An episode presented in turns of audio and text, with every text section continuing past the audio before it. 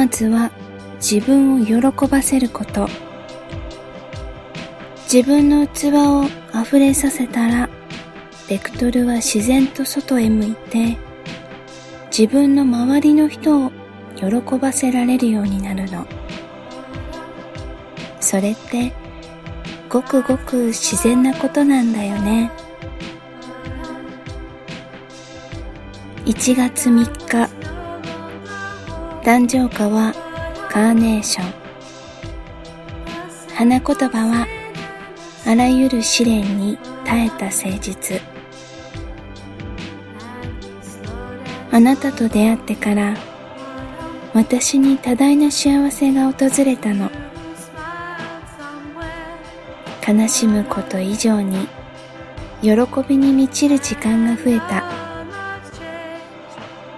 笑う時間が確実に増えていって笑わないにしろすぐに笑える顔になっていたの。自然にね。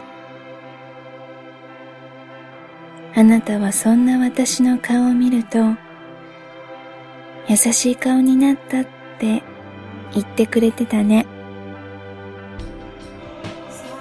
あなたがまいた種が私の中ですくすくと育って花を咲かせた。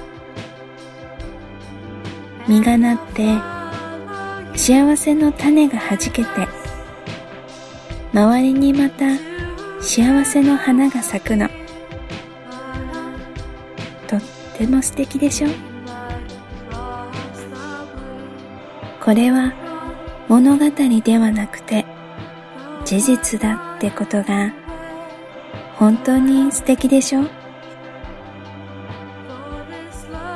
あなたからもらった幸せの種がもっともっと広がるようにあなたをもっともっと愛したい。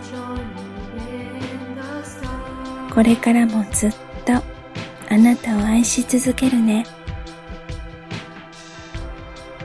永遠の約束はできないけれど毎日同じ約束をしていきたいと思ってる。